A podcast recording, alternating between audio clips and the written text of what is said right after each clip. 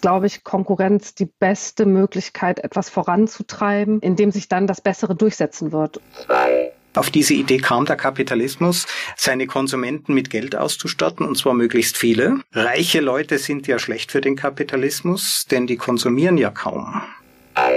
Der Kapitalismus ist nicht per se veränderungswillig, ist aber bereit, sich zu verändern, wenn er an, an Kritik stößt, um an ihr nicht zu zerbrechen.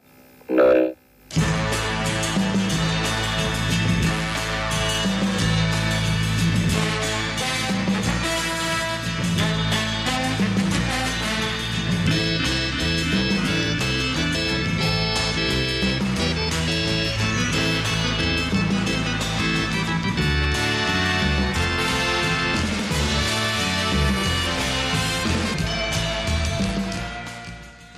Es ist Mitte des 18. Jahrhunderts. Seit circa 100 Jahren hat Großbritannien jeden Krieg gegen Frankreich gewonnen. Es stellt sich nun die Frage, warum eigentlich? Frankreich, das waren damals 21 Millionen Einwohner. Großbritannien nur 7 Millionen. Wie kann so eine kleine abgelegene Insel am Rand der Welt die größte Nation Europas ständig in jedem Krieg blamieren? Ein Geheimagent im Auftrag ihrer Majestät sollte das herausfinden. Sein Händler war der damalige britische Schatzkanzler Charles Townsend. Wir schreiben das Jahr 1764. Townsends Stiefsohn plant gerade seine Grand Tour, also diese übliche Abenteuer-Entdeckungsreise durch Europa für junge Männer der Oberschicht. Eine ideale Covermission für unseren Agenten, den jungen und unschuldigen Henry Scott, ganz unauffällig als Hauslehrer zu begleiten. Die Aufklärungsmission war erfolgreich. Der Agent entdeckte die Produktivität. Genauer gesagt die Unterlegenheit einer merkantilistischen Landwirtschaft im Vergleich zu einer kapitalistischen Nation. Der Agent war Schotte, sein Name war nicht Bond, James Bond, sondern Smith. Adam Smith. Wie jeder pensionierte Agent hat er ein Buch über seine Mission geschrieben. In Wohlstand der Nationen erklärt Adam Smith die Effizienz des Kapitalismus. Seither ist es uns gelungen, Europa aus der Armut zu heben und die Kindersterblichkeit extrem zu reduzieren. Seit 70 Jahren haben wir sogar den Krieg durch Wirtschaftswachstum ersetzt. Und gerade jetzt werden wir Zeitzeugen seiner Digitalisierung, der nächsten Stufe des Netzwerkkapitalismus oder auch Plattformkapitalismus. Unser Gast sagt, Kapitalismus ist gut, aber nur wenn er durch seine Kritik besser wird. Alles wird gut, wenn wir die Gestaltung des Kapitalismus den Sozialromantikern überlassen.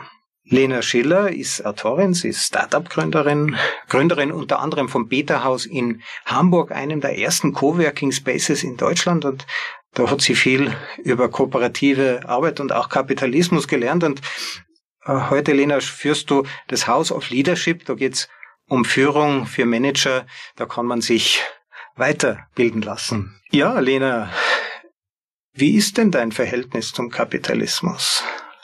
Ähm, es ist ein holpriges.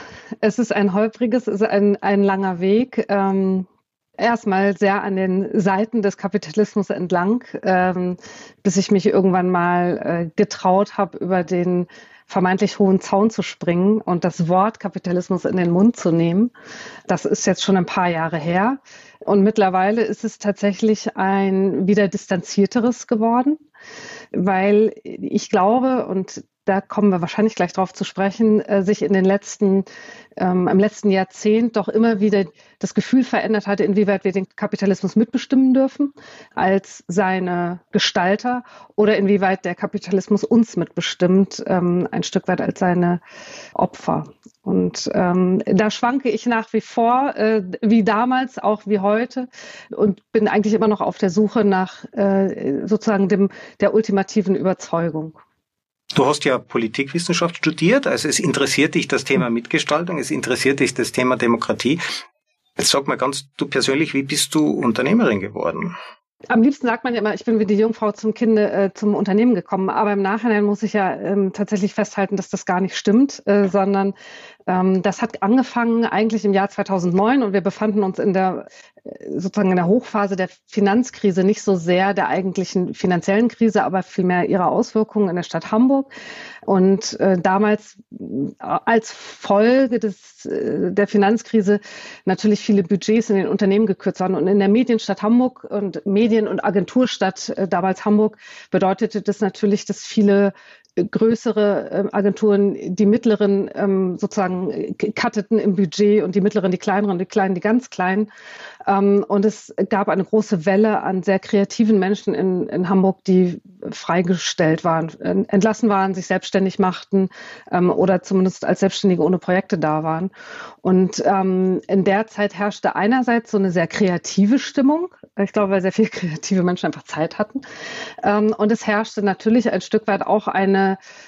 ähm, eine, ein Realisieren der Abhängigkeiten von riesigen, eigentlich uns unbekannten oder unbewussten großen Finanzströme, was natürlich, wie, wie so oft das ja so ist, zu so, einer, so einem Tatendrang führt, das müssen wir anders machen, das müssen wir selber in die Hand nehmen, äh, wir müssen uns dessen bewusster werden, äh, wir müssen parallele Strukturen aufbauen. Und damals ähm, in einer großen Gruppe aus äh, Agenturmenschen, hätte ich fast gesagt, aber Menschen, die das im Internet äh, Sachen entwickelt haben, ob auf Oberflächen oder den Datenbanken dahinter, äh, sich überlegt haben, was können wir eigentlich jetzt für uns tun. Und äh, da haben wir das Beta-Haus Hamburg gegründet, ein bisschen aus der Überlegung heraus, mehr gemeinsam zu tun, mehr Raum zu haben für uns, wo wir gemeinsam sein können. Und uns allen fiel damals das Buch in die Hand, wenn wir es nicht schon auswendig kannten, von Sascha Lobo. Wir nennen es Arbeit, wo ja sehr viel mitschwingt. Ähm, Im Zweifel nämlich die Frage, ist das da Arbeit, was wir tun?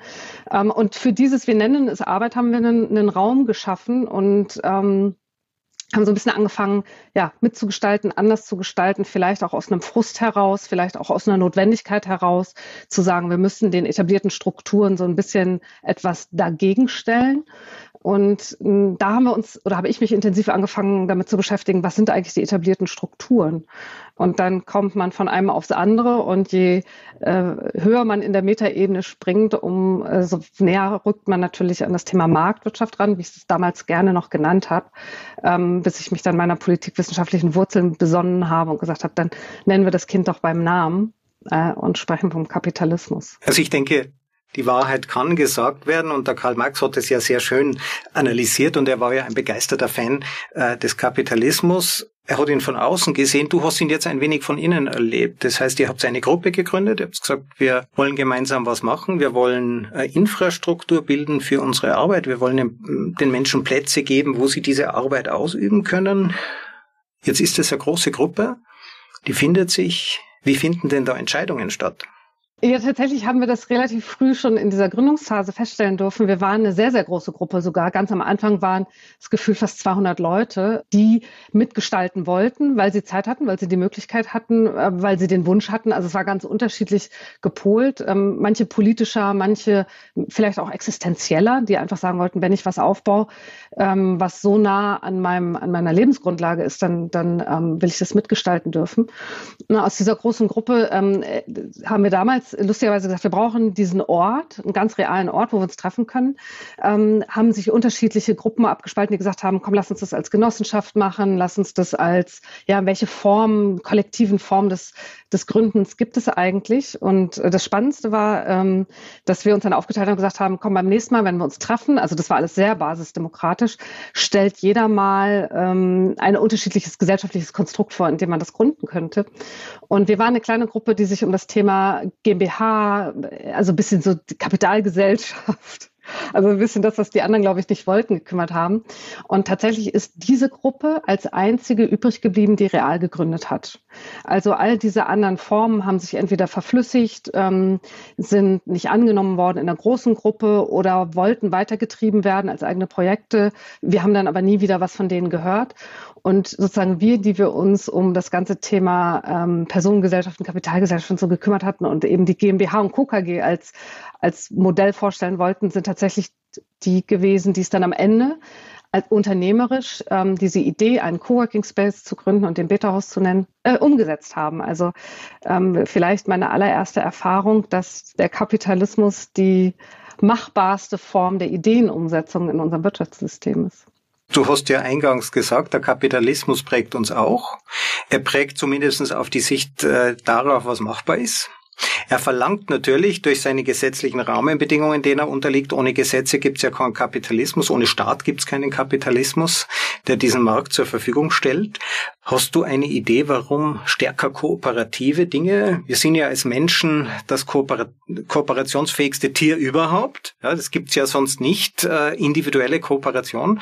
Und trotzdem haben eher äh, kooperative Ansätze sich nicht umgesetzt? Lag das eher an den Leuten oder lag das auch ein bisschen an, an der Art, wie wir heute sind?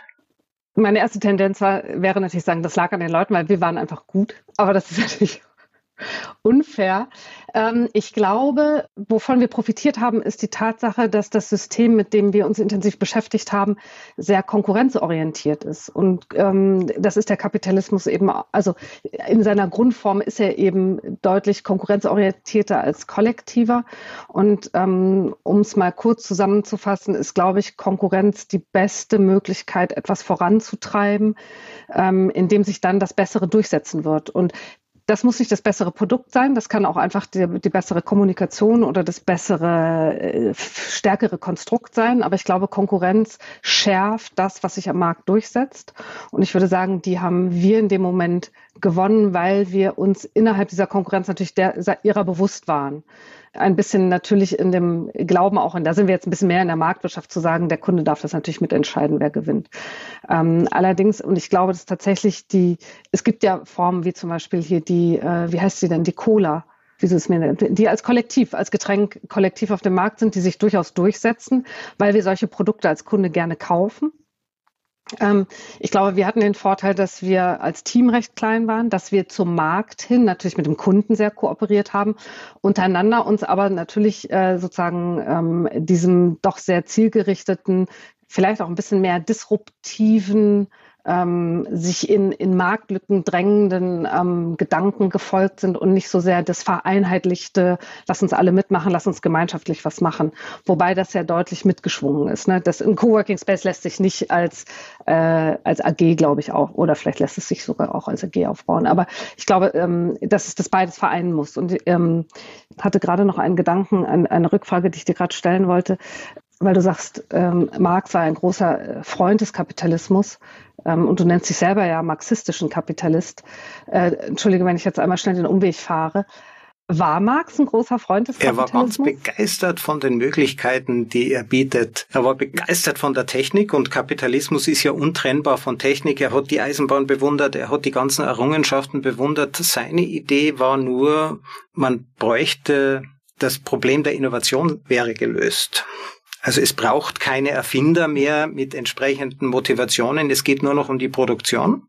Und der, der Josef Schumpeter hat ja später äh, auch, der hat dann äh, die, die Innovation als, als wichtige Triebfeder für den Kapitalismus entdeckt. Und beiden gemeinsam ist, dass sie den Sozialismus für unausweichlich hielten. Auch dem Erfinder des Kapitalismus, dem Josef Schumpeter, war klar, Sozialismus kommt, weil es jetzt nur noch darum geht, die Dinge fleißig umzusetzen. Ich kann in großen äh, Aktiengesellschaften beispielsweise die Forschung, die Ideen, also die Innovation, die dem Schumpeter wichtig war, der Marx hat sie nur bewundert, aber nicht als zentrales Element definiert. Man kann das ja in großen Firmen voneinander trennen. Es kann äh, die größte äh, Firma der Welt entstehen, die im Eigentum des Staates ist und trotzdem habe ich dort eine Forschungsabteilung, die neue Innovationen entwickelt. Erst jetzt, nochmal 100 Jahre später, sehen wir, dass dieses Modell scheitert. Man nehme nur General Electric, diese Firma, die zerbricht gerade daran, dass sie selber zu komplex ist. Firmen sind ja vor, moderne Firmen vor 150 Jahren entstanden, weil es eben damals noch kein Internet gab. Es gab nicht die freie Verfügbarkeit oder weitgehend freie Verfügbarkeit äh, von Information äh, der Karl Marx, dem ist es als Ausbeutung erschienen. Also er hatte das Gefühl, die Menschen, die hier freiwillig äh, von ihrer die Sklaverei äh, in der Leibeigenschaft hinter sich lassen und freiwillig in die Fabriken gehen zum Arbeiten, das hat er als Ausbeutung kritisiert. Ähm, was ich daran spannend finde, ist ja so, zum, so ein bisschen das sozialistische Element, was ja beide sehr bewundert haben, was sie für unausweichlich halten. Inwieweit hat sich das denn eigentlich oder setzt sich das heute eigentlich noch durch? Nimm als Beispiel äh, die Mitarbeiter im Coworking Space. Was haben die für Produktionsmittel? Karl Marx sagt ja, wir müssen, jeder muss den gleichen Anteil an den Produktionsmitteln haben. Heute haben wir das. Schau mal, jeder von uns hat im Wesentlichen das gleiche Smartphone. Jeder von uns hat einen Laptop, ein Tablet. Im Grunde genommen hat jeder von uns die gleichen Produktionsmittel, den gleichen Anteil an diesen Produktionsmitteln, nur dass diese Produktionsmittel eben uns gehören und dass wir mit diesen Produktionsmitteln das Wichtigste in der Wirtschaft produzieren, nämlich das eigentliche, das eigentliche Wissen. Also das Beta-Haus in diesem Sinne realisiert den Marxismus auf jeden Fall einen sehr sozial angehauchten Kapitalismus. Und das ist, glaube ich, auch eine der Formen, die sich damals durchgesetzt hat, weil es natürlich ein bisschen nach der Finanzkrise um das Dezentrale ging. Ne? Also um das Entzentralisieren in diesem Falle von Finanzmärkten, die ja nur ein ganz klitzekleiner Teil sind. Ähm, ich glaube allerdings, Christoph, wärst du damals ins Beta-Haus gekommen und hättest gesagt, hurra, der lebende Sozialismus. Ich glaube, wir hätten dich wieder rausgeworfen. Das kann ich mir ganz gut vorstellen. Ich hätte das wohl auch für mich behalten. Äh, ich selbst bin geprägt dadurch, dass ich am Land aufgewachsen bin, da schaut man aufeinander. Äh, der Fachbegriff ist Covalence, also die gegenseitige Überwachung. Die gegenseitige Überwachung dient aber nicht nur äh, dem Austausch von Neuigkeiten und Bösartigkeiten, sondern auch der gegenseitigen Unterstützung. Und ich habe solche quasi Kommunen im Silicon Valley kennengelernt, das sind Hacker Homes. Im Schlafzimmer stehen äh, vier Stockbetten, acht Schlafplätze. Es riecht nicht besonders gut, aber die Leute, die klappen am Abend, also ich habe vorhin gesehen, da sitzt da Facebook-Mitarbeiter, klappt den äh, Laptop zu, sagt du, du bist noch am Arbeiten, ich habe ein bisschen Zeit, äh, kann ich dir helfen? Und es gibt kein Wesen, kein Lebewesen, das so konkurrenzorientiert ist wie der Mensch und keines, das so gut kooperieren kann wie wir. So, und jetzt, und jetzt schlagen wir nochmal ganz schnell den Bogen zurück. Die Ausbeutung, die wir, die Marx auch ja sehr gerne abschaffen wollte, ähm, durch die großen, ähm, sozusagen zentralen Arbeitgeber, in diesem Falle Fabriken, ähm, durch den, ein, eine soziale Form der Selbstausbeutung ersetzt ja, worden, wenn ich genau. das höre. Ich denke, das ist, das ist Stalinismus, ist, äh, es geht allen gleich schlecht. Also realistischer Sozialismus. Ich habe das ein einziges Mal erlebt. Ich bin mit dem Flugzeug äh, mit der jugoslawischen Airline nach Ägypten geflogen und ernsthaft all die Stewardessen haben uns schlecht behandelt. Sie haben uns alle gleich schlecht behandelt. Das ist Kommunismus. Das Spannende daran ist ja, dass so ein bisschen die, die Diskussion der ähm, der letzten, naja, vielleicht nicht zehn Jahre, aber so vor fünf Jahren war, war das ja die Diskussion, die, die dann aufkam mit diesem, ähm, nachdem wir alle das Gefühl hatten, wow, ne, wir können mit unseren ganz eigenen Produktionsmitteln, unseren Handys, oder damals waren die noch nicht so glatt, äh, da waren das noch die, ähm, die eckigen, aber mit unseren Laptops und unserem eigenen Internetanschluss ähm, sozusagen unsere eigenen Produktionsmittel vorhalten. Ähm, und nachdem wir das sozusagen ausgelebt hatten bis zum Erbrechen, wir dann an die Grenzen gestoßen sind mit, ähm, und die Diskussion lässt sich schnell zusammenfassen durch das Stichwort Uber, TaskRabbit und Airbnb ein bisschen weniger, aber eben diesen Formen der Jetzt darf jeder selber ähm, Entrepreneur sein, jeder darf Unternehmer sein, jeder kann selber sich einteilen, in Klammern den Grad der Ausbeutung bis ins Unermessliche so weit hochdrehen, wie er es selber für richtig hält. Und wir haben ja dann relativ schnell gemerkt, dass wir da an die Grenzen kommen, ne? ähm, an die Grenzen dessen, was wir für sozialverträglich halten. Ähm, denn in, in der Zeit sozusagen, wo es ja auch vielen Menschen schlecht ging, aufgrund der Finanzkrise zu sagen, ihr dürft euch jetzt alle selber beschäftigen. Wir organisieren das für euch. In Klammern, wir sind aber nicht bereit, ähm, dem Sozialstaat Genüge zu tun. Das müsst ihr dann schon alles selber tun. Ähm, was ja dann hier in Europa sich eigentlich erst gezeigt hat, dass das ein Problem ist, weil wir ein bisschen eine andere Tradition ja. haben. Ne? Ja. Also ich glaube, die dunkle Seite des Kapitalismus zeigt sich in der Akkumulation, die, ich glaube, der Digitalisierung zum Opfer fallen wird. Das ist jedenfalls das, was ich gerade beobachte. Das heißt, es gibt einzelne zentralistische Akteure, wie eben Uber, wie Airbnb, die ein standardisiertes Angebot machen. Ich kann auch keine individuelle Arbeit ausführen. Es ist das Paradoxe, dass seitdem diese Menschen Unternehmer sind, sind sie stärker überwacht, als sie das jemals waren, äh, solange sie noch äh, privat, äh, solange sie noch angestellt äh, waren irgendwo ähm, wenn man bei Uber äh, klickt, ich möchte das meine letzte Fahrt, ja, dann bekommt man noch eine vorgeschlagen, aber mit einer besseren, mit einem besseren Incentive, dann gibt's noch eine zusätzliche Provision dazu. Man kommt dann erst später drauf, das war dann eine Fahrt, die dauert noch eine Stunde.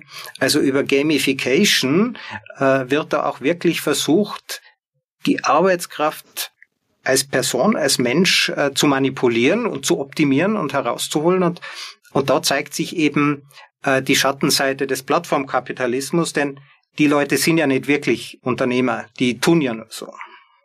Und das ist ja das, das ähm, Spannende, woran sie ja auch hier in Europa gescheitert sind, ne, am Sozialstaat, also wieder an dem Sozialen. Äh, das Spannende daran ist ja, und das ist ja das, was ich am Kapitalismus so mag, ähm, du hast es eingangs gesagt, er stellt sich seiner Kritik ähm, ich, ich mag das ja so ein bisschen, wenn wir über den Kapitalismus sprechen, ihn äh, zu personifizieren, weil er dann äh, ein bisschen greifbarer wird. Ähm, meine zwei Lieblingsfranzösischen Soziologen haben da ja mal ein ganz viel zu dickes, aber tolles Buch darüber geschrieben, Der neue Geist des Kapitalismus. Kurz zusammengefasst ähm, sagen sie eben, der Kapitalismus hat seinen ganz eigenen Geist. Es geht dabei um Sinnstiftung und oder oder unter anderem und der neue Geist ist eben, es muss dieses sinnstiftende ähm, Element haben. Und ähm, der Kapitalismus ist nicht per se veränderungswillig, ist aber bereit, sich zu verändern, wenn er an an Kritik stößt, um an ihr nicht zu zerbrechen. Das hat er allen anderen Wirtschaftsformen voraus. Er hat, einen, er hat einen Überlebenstrieb. Also der Kapitalismus scheint sich selbst zu nähren. Ja. Er scheint auch etwas zu sein, das uns als Menschen nicht wirklich fremd ist.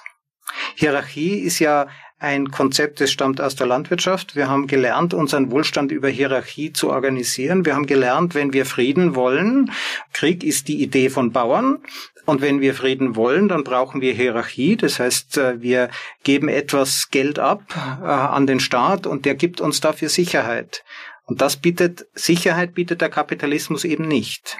Oder nur in einem gewissen Umfang, ähm, weil er bietet uns natürlich eine Form der Absicherung, die wir in der Landwirtschaft so nicht hatten, als Arbeitnehmer zum Beispiel. Und das ist ja das Spannende, wo ich finde, wo sich zeigt, wie, wie kraftvoll der Kapitalismus an seinem eigenen Wachstum interessiert ist und jetzt nicht nur Größenwachstum, sondern auch äh, sozusagen Fortentwicklung. Ähm, nämlich zum Beispiel die, die, die Fragen der, ähm, wie, aus, wie stark lassen wir uns ausbeuten. Und ähm, als es uns zu viel wurde, haben wir Gewerkschaften gegründet, die eine 40-Stunden-Woche und Samstag, Sonntag frei gefordert haben, eine Fünf-Tage-Woche, ähm, auf die sozusagen in Form der Gesellschaft der Kapitalismus ja eingegangen ist. Ne? Also wir haben die Ausbeutung ja eingegrenzt. Das ist ja eine Form der Sicherheit, die er uns bietet. Also nicht nur Wohl, ja, Wohlstand, nicht nur im finanziellen, sondern auch im emotionalen als Form der Familie. Ähm, da bietet er uns ja schon viel Sicherheit. Mit seiner Transformation in einen Wohlfahrtskapitalismus Manche sagen ja perfide, ja, ja, äh, der Kapitalismus, der muss halt seine Konsumenten irgendwie finanzieren. Und das ist ja die Idee, auf diese Idee kam der Kapitalismus, äh, seinen, seine Konsumenten mit Geld auszustatten, und zwar möglichst viele. Reiche Leute sind ja schlecht für den Kapitalismus, denn die konsumieren ja kaum. Wenn man viele Milliarden hat, dann kann man ja nichts ausgeben. Ja, dann äh, gibt es ja keinen Wirtschaftskreislauf. Also man kann als eine Person kann man auch nicht öfter als einmal äh, pro Woche eine Woche auf Urlaub gehen. Äh, man kann auch nicht öfter als dreimal am Tag essen. Auf diese Weise hat er, und das verdankt man ja dem Henry Ford, diese Idee, ich muss meinen Arbeitgebern so viel, meinen Arbeitnehmern so viel zahlen, damit sie sich mein Auto leisten können. Das ist eine kapitalistische Idee. Ist sie böse? Ich habe ja mal, ich bin ja großer Fan davon, dem, dem, dem Kapitalismus im Positiven vorzuhalten, dass er mich dazu anhält, rentabel zu sein als Unternehmerin. Ähm, und das kann man dem Henry Ford insofern nicht vorwerfen. Es ist nicht böse, denn tatsächlich ähm, nährt er seinen eigenen Kreislauf. Also, und wir wissen alle, dass es keine Perpetuum mobilis gibt, aber natürlich die zu sagen, da, wo sich viele Menschen dieses Auto leisten können, habe ich viel zu tun, kann ich viele Arbeitsplätze stiften. Und ähm, ganz ähnlich haben wir das damals gesehen, als wir das Beta-Haus gegründet haben und ich natürlich in diesen ähm, Abläufen für mich selber noch gar nicht so drin steckte. Wir gemerkt haben, es bringt nichts, wenn wir uns kollektiv aufstellen und daran pleite gehen Ähm, denn äh, wir haben das immer so schön gesagt, äh, was bringt es uns, wenn wir da in Schönheit sterben und unseren ähm, unseren Coworkern, unseren Kunden, den Menschen, die zu uns zum Arbeiten gekommen sind, um ihr kleines Unternehmen zu gründen, um gemeinschaftlich an Themen zu arbeiten oder als Selbstständige einfach nicht allein zu sein im, im Alltag neben dem Homeoffice, denen zu sagen, wir hoffen, es hat euch gefallen, wir machen jetzt den Laden zu, ähm, sondern natürlich entschieden haben, wir müssen uns in einem Konstrukt wiederfinden, was sich selber nähern kann, also rentabel bleibt, damit wir weiterhin das anbieten können, was wir brauchen. Und ich glaube, ich hätte damals vielleicht mehr an Henry Ford denken dürfen. Wir haben, glaube ich, damals gedacht, wir hätten es selbst erfunden, diese Idee. Aber tatsächlich ist es ja genau das, wie der Kapitalismus sich selber, aber ja auch uns bei der Stange hält. Ja. Und er hat dich dazu gebracht, in Verantwortung zu gehen. Das geht ja in der Genossenschaft viel schwerer. Das geht ja im Grunde genommen nur als Unternehmer. Und Verantwortung ist ja immer an die Person gebunden. Also eine Gruppe kann keine Verantwortung übernehmen. Ja, das wäre die, wie, wie ich glaube, es war, war es nicht Luhmann sogar, der mal von der kollektiven Unverantwortlichkeit gesprochen hat, weil wir sie auf viele Schultern verteilen. Tatsächlich ist das ja auch so ein anderer Aspekt, der ja im Kapitalismus deutlich stärker durchkommt und sicherlich auch einen Kontrapunkt bilden sollte zum Kommunismus, ist natürlich, dass es geht ums Individuum. Also jeder Mensch darf im Kapitalismus davon ausgehen, dass es um ihn gehen darf. Das ist ja auch eine der Kritiken an den Kapitalismus gewesen. Das ist ja die, die Künstlerkritik äh, gewesen. Das vorhin war ja diese Arbeiterkritik, das mit dem, es bringt nichts, wenn wir uns alle totarbeiten. Wir brauchen äh, eine Begrenzung der Arbeitszeit auf äh, irgendwie eine Fünf-Tage-Woche.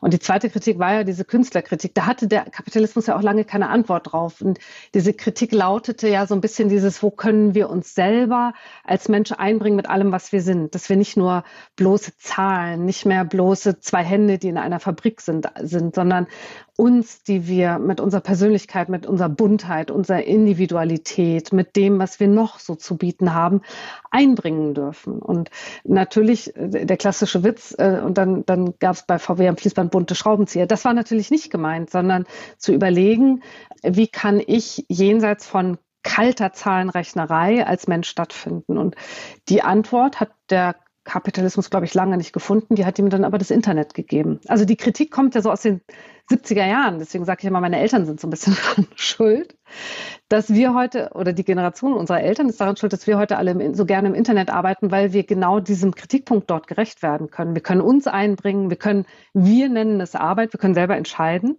ob das, was wir tun, Arbeit ist. Es ist in vielerlei Hinsicht sehr von uns als Mensch abhängig ähm, von unserer Kreativität, von dem, was wir für richtig halten, äh, wann wir arbeiten, aber auch welche Inhalte wir zur Verfügung stellen. Und das ist ja etwas, was den Kapitalismus extrem attraktiv macht. Ich darf ich sein. Ja. Und du hast ja auch das Internet angesprochen. Die Digitalisierung hat ja auch eine komplett neue Welle an Unternehmen möglich gemacht, die vorher nicht denkbar waren. Man muss, manche fragen sich ja, warum ist gerade jetzt dieses, dieser Start-up-Boom? Ist das Zufall, dass das gleichzeitig ist mit der Digitalisierung? Da waren ja heute einfach in der Digitalisierung eine Menge mehr Möglichkeiten, könnte ja zu einem anderen Zeitpunkt stattgefunden haben und genau das glaube ich eben nicht. Diese großen Firmen, die der Karl Marx kritisiert hat und beobachtet hat, ja, die im, im Mitte des 19. Jahrhunderts dann entstanden, als es neue Gesetze gab, beschränkte Haftung beispielsweise. Und äh, man hat ja 100 Jahre lang gerätselt, warum Firmen überhaupt so groß werden. Ja. Und äh, Ronald Coase, der Wirtschaftsnobelpreisträger, hat es dann in den 1930er Jahren entdeckt. Das sind die Transaktionskosten. Das heißt, äh, die Firma macht Arbeitsverträge und merkt sich die auch, kann das mit vielen Mitarbeitern gleichzeitig machen. Der kleine Handwerksbetrieb hat den gleichen Aufwand, in absoluten Zahlen, aber er kann sozusagen die Masse nicht nutzen, Einkauf, Agro. Und heute ist es eben anders. Die Transaktionskosten verschwinden. Also Mitarbeiter findet man heute über LinkedIn. Ein Startup macht die Buchhaltung nicht mehr selber, hat keine eigene HR-Abteilung mehr, hat keine eigene Rechtsabteilung mehr, äh, sondern die Leistung, die bekommt man überall. Das heißt, die Kosten, die sozusagen oben auf jeder Transaktion draufheben, äh, draufliegen, die, die verschwinden, die werden wegdigitalisiert. Und damit verschwindet zumindest nach dieser Idee der Institutionenökonomik von Ronald Coase, der hat die begründet, wenn die stimmt, und manchmal haben Ökonomen recht, ja, also Wir haben ja die Astrologie durch die Ökonomie abgelöst als Wissenschaft, äh, ähm, als Prognosewissenschaft. Jetzt sind heute die Prognosen selber noch nicht besser geworden, aber äh, wenn das stimmt, wenn Transaktionskosten der Grund für große Firmen sind, dann beobachten wir jetzt gerade, dass der Grund für große Firmen verschwindet. Und, und jetzt wird es natürlich wieder spannend, wenn wir darauf schauen, dass Kapitalismus die Konkurrenz ähm, befeuert. Ne? weil ein Stück weit da, wo die Grenzkosten sinken, das hat ja auch viel damit zu tun, dass wir deutlich mehr miteinander teilen. Ne? Wir teilen das Internet, die Daten dort miteinander. Das heißt, Dinge, die, mit denen wir vor vielen Jahren noch Geld verdient haben, sind heute kostenlos. Also man denke an so Plattformen, wo man äh, diverse Codes, äh, Codebereiche, Datenbanken für sehr, sehr kleine Preise zusammentragen kann. Ähm, dann wo, wo es früher sicherlich noch deutlich mehr Konkurrenz gegeben hat, entsteht natürlich wieder ein neues, da, sind, da ist er wieder der Sozialismus, ein neues Kollektiv äh, des, sich, des Teilens, des Sharings ähm, zum Vorteil aller.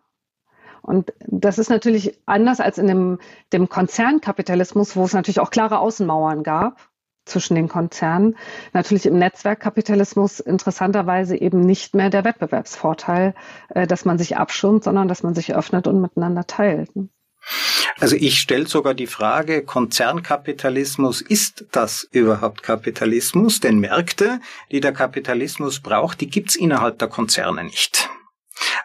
Konzerne entstehen dadurch, dass man Märkte, oder? Lieferanten, Hersteller, ähm, Automobilindustrie ist ein schönes Beispiel dafür. Da sind riesige Hierarchien, äh, riesige Konzerne entstanden, die gegenseitig, äh, also die, äh, da gab es genaue Anweisungen und man musste genaue Bedingungen erfüllen und vor Jahrzehnten hat uns die Automobilindustrie diese wirtschaftliche Transformation schon vorgemacht, dass aus diesen riesigen monolithischen Konzernen viele kleine Zulieferbetriebe geworden sind, die jetzt plötzlich im Wettbewerb sind, weil ist gut für den Preis. Ja, darauf geht der, der Markt zwingt uns zur Effizienz. Ist es unmöglich, eine große Firma effizient zu führen?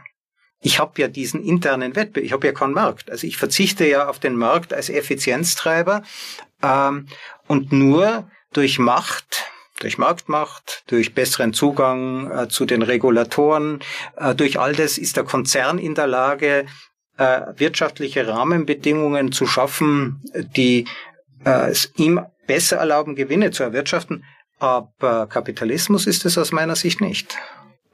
Das ist eigentlich ein, ein, ein, interessanter Punkt, wenn man sich jetzt Unternehmen anguckt, die versuchen innerhalb der Konzerne ja die Arbeitskräfte zu vermarktlichen. Also ein, ein interne Arbeitsmärkte aufzubauen, um diese Konkurrenz wieder, um diese Effizienz wieder zu stiften. Also wir reden da jetzt ne, von dem, was äh, als Buzzword Agile Organizations ähm, hier und da immer wieder aufpoppt, dass äh, alle Arbeitnehmer wieder aus diesen riesigen, die du eben beschrieben hast, aus den riesigen Kaskaden rausgenommen werden und sich jetzt in agilen Projektteams ähm, immer wieder neue Herausforderungen suchen dürfen. Also in der schönen heilen Welt funktioniert das natürlich für jeden Einzelnen. Und wir wieder, und da sind wir wieder bei meinen, äh, ich liebe Soziologen, glaube ich, bei meinen äh, Soziologen Pongratz und Vost von, beim Arbeitskraftunternehmer. Ne? Ähm, das heißt, da, wo die, die ähm, Unternehmen, die Konzerne es nicht geschafft haben, sozusagen intern Märkte zu bilden, liefern sie oder erwarten sie das jetzt von ihren Mitarbeitern, ne? dass die ihr Kapital ist ihre Arbeitskraft und die am Markt frei handeln, äh, immer wieder up-to-date bringen, immer wieder Preise dafür bestimmen, immer wieder selber schauen, wo können sie, und das ist natürlich die, die schöne Geschichte, die wahrscheinlich selten funktioniert, wo können sie sich am besten einbringen, wo wird ihnen am meisten dafür bezahlt und wenn dem, äh, wenn das nicht mehr funktioniert, dann auch weiterziehen. Ne? Sie bekommen also die Nachteile des kapitalistischen Unternehmers ohne seine Vorteile zu bekommen, denn der Gehalt bleibt der gleiche, nur das Risiko. Das Risiko tragen jetzt diese Mitarbeiter selber. Jetzt sind wir wieder da, wo es allen gleich schlecht geht. Das ist natürlich, und das ist, äh, glaube ich, auch ursprünglich mal die Idee der, der Sharing Economy gewesen.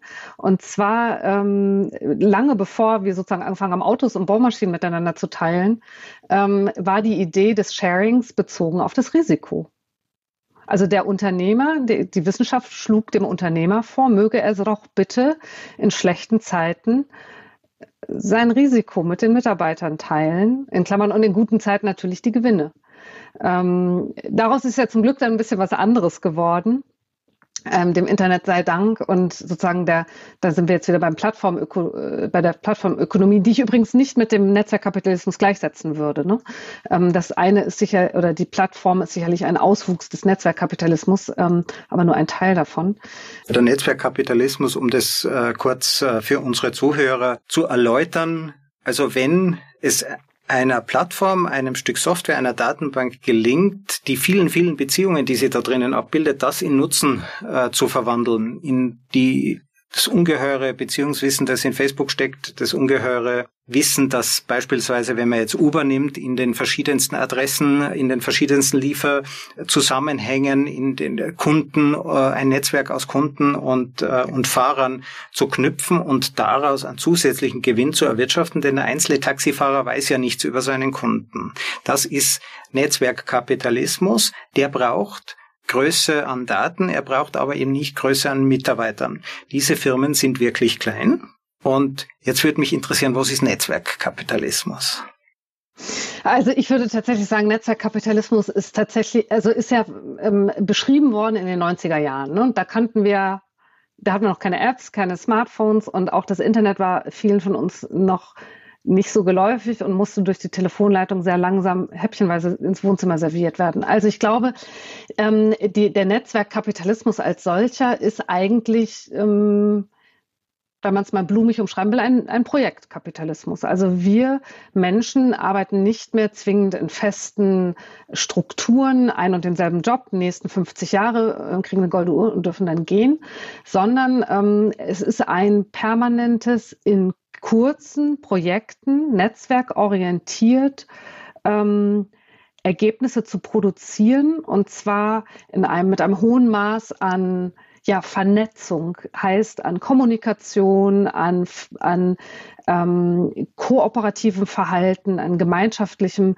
Entstehenlassen von neuen Produkten in einer Konstellation, die jederzeit sich neu zusammenfinden und auseinandergehen kann. Für mich ist so ähm, ja sowas wie, wie Wikipedia oder so ist für mich ein schönes Beispiel, wo immer wieder neue Experten an neuen Artikeln zusammenarbeiten, aber dann auch wieder auseinandergehen und an anderen Themen weiterarbeiten. Oder ganz ähm, plakatives Beispiel, auch wenn es vielleicht nicht besonders kapitalistisch klingt, ist zum Beispiel die Welt äh, des Theaters, wo immer neue Ensembles sich zusammenfinden, Stücke spielen, sich weiterentwickeln, voneinander lernen, intensiv miteinander kommunizieren, ähm, aber dann auch wieder auseinandergehen an andere Theater, Teile mitnehmen, wieder kommunizieren und ein riesen Netzwerk bilden.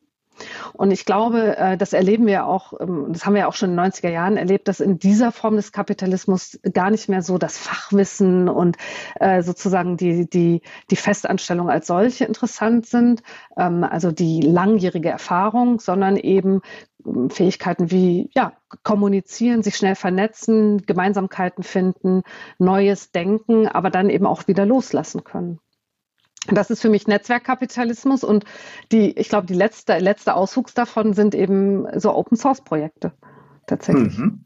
Open Source Projekte leben ja davon, dass leben eigentlich von denen, die den geringsten Beitrag leisten. Nämlich den Spezialisten, die ein ganz bestimmtes Security-Problem fixen weil sie das können. Und das machen sie bei dem Open Source Projekt und beim nächsten und beim übernächsten. Während wir in der klassischen hierarchisch organisierten Arbeit müssen wir die Mitarbeiter auslasten. Das heißt, wir geben ihnen Dinge, die tun sie gern, dann geben wir ihnen Dinge, die tun sie gut. Und die restlichen 99 Prozent der Zeit zahlen wir ihnen Schmerzensgeld dafür, dass sie die Dinge tun, die sie weder gut noch gern machen. Aber sie können halt einfach gemacht. Und es gäbe garantiert Menschen auf der Welt, die diese 99 Prozent auch gut und gern machen würden, aber die sind ja gerade nicht da, da haben wir jetzt gerade keinen Anstellungsvertrag. Das heißt, die Festanstellung ist hier das größte Hindernis für Effizienz und Selbstentfaltung. In Zukunft kann ich zwei Monate dort arbeiten, drei Tage da arbeiten, aber ich bringe immer das Beste ein, was ich kann, das, was mir am meisten Spaß macht, wo ich mich in meiner Hierarchie, das ist durchaus hierarchisch, das sind Kompetenzhierarchien, die besten Leute für einen bestimmten Zweck und große Firmen machen immer Werbung damit, ja, wir haben 100.000 Mitarbeiter und da gibt's diesen einen Spezialisten, wenn wir den brauchen, dann löst uns der dieses Problem, der ist da nur gerade auf Urlaub in diesem Moment. Aber zu, sich zu, zu finden, und da ist die Theaterkompanie, das finde ich genial, als, als Metapher, sich zu finden, ein toll, eine tolle gemeinsame Sache miteinander zu machen und dann eben nicht aufhören soll man ja, wenn es am schönsten ist, ja, und dann nicht nochmal die nächsten 30 Jahre nochmal das gleiche Stück reproduzieren, sondern dann hat man ja Lust, nochmal was Neues, dann hat man diese Erfahrung, die man selber wieder woanders einbringt. Und ich glaube, Wirtschaftsräume, die sich in diesen Netzwerken organisieren, die sind sehr wahrscheinlich deutlich wettbewerbsfähiger als Wirtschaftsräume, die nach wie vor auf alten Strukturen beharren, wo 10 Prozent der Mitarbeiter sind glücklich und engagiert, 10, 15 Prozent, das sind die A's, äh, sagt die Fachsprache. Dann gibt's irgendwie 80 Prozent oder, oder 70 Prozent, die laufen halt mit, die schaden der Firma nicht. Und dann gibt's nur die 20 Prozent C, die aktiv am Schaden der eigenen Firma arbeiten. Die kommen nicht raus. Ja, der, wenn sein Chef fragt und sagt, du, ich möchte aber gerne dort auch noch mitarbeiten, bekomme ich bitte, ich möchte gern äh, äh auf 80 Prozent runtergehen, ich habe da noch ein tolles Projekt, der sagt, nee. Was du gerade beschrieben hast, ist ja eigentlich das Aussterben der Geeks. Weil wir brauchen ja dann künftig gar keine, oder können wir ja gar keine Geeks mehr gebrauchen, ähm, oder, oder Nerds. Ich weiß gar nicht mehr, was ist nochmal der Unterschied? Es gibt einen Unterschied. Auf jeden Fall, weil das, was du beschreibst, den einen Nerd, der dieses eine Sicherheitsfeature kann, ne? Hm. ist natürlich in der Festanstellung gut aufgehoben, weil es da Menschen gibt, die wissen, dass er das kann. Im Netzwerkkapitalismus muss er sich selber abschaffen. Er darf nämlich nicht zu nerdy sein. Er muss gut kommunizieren können. Er muss sichtbar sein. Also im Keller mit Pizzakartons bis nachts ähm, dunkel arbeiten, wird der natürlich seine Kraft nicht ins Projekt bringen können. Ne? Oder es entsteht ganz was anderes. Oder der entwickelt für sich eine Reputation und muss sich gar nicht, weil er eben diese eine spezielle Sache kennt und es kennt jemanden, der wen kennt, der wen kennt, der wen kennt, ein Netzwerk eben und sagt du, für dieses spezielle Problem, da musst du dich an den wenden. Wir sorgen uns ja um die ähm, zwanghafte, also dass man Mitarbeiter quasi in die Selbstständigkeit zwingt, sie zu Selbstständigen macht, Scheinselbstständigkeit, obwohl die das eigentlich gar nicht können. Und das geht oft von dieser Idee aus, der müsste dann wirklich alles machen, der muss also eine Buchhaltung machen, der muss alle möglichen Dinge tun. Ich zum Beispiel, meine Buchhalterin, die macht alles ich sehe meine Rechnungen nicht. Ja, die ruft mich einmal die Woche an und, und sagt, ich habe hier folgende Rechnungen. Also meine Lieferanten schicken die Rechnung nicht zu mir, sondern direkt dorthin. Ich kaufe das, was eine Kerninfrastruktur meiner Firma früher war, und ich hatte, weiß ich nicht, sicher im Laufe der Zeit über 100 Mitarbeiter. Das habe ich jetzt outgesourced. Da gibt's jemanden, der macht das für mich und ich brauche mir keine Gedanken darüber machen. Und diese Spezialisten, diese Nerds, die ganz, ganz ein spezielles Fachwissen haben und total glücklich sind, wenn sie dieses Problem überall lösen können, ja, was ihnen ja bisher in der klassischen Struktur vorenthalten wird. Ja, da wird ja gesagt, not invented here. Äh, es muss also alles bei uns gemacht werden und das ist keine Gig-Economy, obwohl es sich um Gigs handelt. Aber das ist ganz eine starke Spezialisierung, aber da wird jeder für das als Individuum geschätzt, was er am besten kann. Und jetzt sind wir wieder, siehst du, und deswegen ist Kapitalismus nämlich geil. So, weil auch das ist doch die Antwort auf die, auf die sogenannte Künstlerkritik, die damals die Generation meiner Eltern hatte. Das ist doch genau das, wie kann ich mich optimal als Individuum mit dem, was ich kann, aber auch mit dem, was mich interessiert, so einbringen, dass ich einen Großteil meiner Arbeitszeit im Flow verbringe. Also Aufgabe und Anforderung und meine Kompetenz optimal zueinander passen, dass ich mich gefordert und gleichzeitig aber auch fähig fühle. Das ist natürlich in, in dem Umfang ähm, sozusagen eine Antwort darauf, dass wir dass der Kapitalismus, so wie er im, letzten Jahrhundert, Ende des, also ne, in den 80er, 90ern gelebt wurde, ähm, tatsächlich aussterben darf und zum Glück für uns. Weil wir natürlich alle, wenn wir ehrlich sind, ein, ein Stück weit ein Geek sind. Manche sind ja Nerds in ihrer breiten Expertise, aber auch das kann ja durchaus sehr äh, speziell sein. Und wir alle haben, glaube ich, deutlich mehr denn je den Anspruch, eben weil das Internet uns das ja auch erlaubt und auch belohnt, äh, uns selber zu zeigen mit dem, was wir können und uns unsere Aufgaben selber zusammensammeln.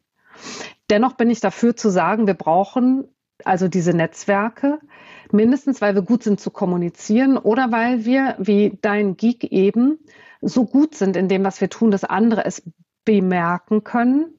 Aber das funktioniert eben auch nur, wenn wir in Netzwerken unterwegs sind. Sie können es bemerken und mich weiterempfehlen. Genau. Also ich muss mich bemerkbar machen. Es wird einerseits eine Nachfrage geben an den Spezialgebieten und jeder Mensch ist Spezialist in dem, was er am besten kann. Nicht jeder kann alles gleich gut. Ja, wir sind als Individuen unterschiedlich geschaffen, aber das bedeutet, dass uns auch die Arbeit nie ausgehen wird. Das sowieso, das sowieso nicht. Ähm, ich glaube, ich weiß nicht, wie oft jetzt schon ich in den letzten zehn Jahren mit Theorien und, und Papern konfrontiert worden bin, aus, spätestens seit Keynes, die das Ende der Arbeit postuliert haben. Und eins steht fest, ähm, ganz genau, was du sagst, uns wird nie die Arbeit ausgehen. Das ist ja auch eine schöne Nachricht. Ne? Wir werden immer was zu tun haben. Wir werden uns immer selber was suchen oder wir werden es, ähm, wie Sascha Lobe es so schön angedeutet haben, wir werden uns Dinge suchen, die wir gerne tun und sie dann einfach Arbeit nennen. Ja, Lena Schiller, vielen herzlichen Dank. Das war jetzt ein sehr spannendes Gespräch. Lena äh, Schiller führt das äh, House of Leadership. Da kann man was über Führung lernen.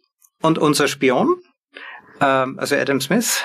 Als Autor von Wohlstand der Nationen hat er ja die philosophische Grundlage für den Kapitalismus gelegt. Und obwohl er seinen Freund James Watt, ja, das ist der Erfinder der effizienten Kolbendampfmaschine, die gab es zwar schon vorher, die Dampfmaschine, aber der hat sie jetzt richtig funktionsfähig gemacht, effizient gemacht. Und der Adam Smith war damals Verwalter der Universität in Glasgow.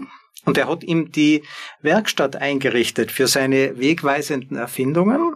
Und trotzdem ist ihm die Bedeutung technischer Innovation für den Kapitalismus verborgen geblieben.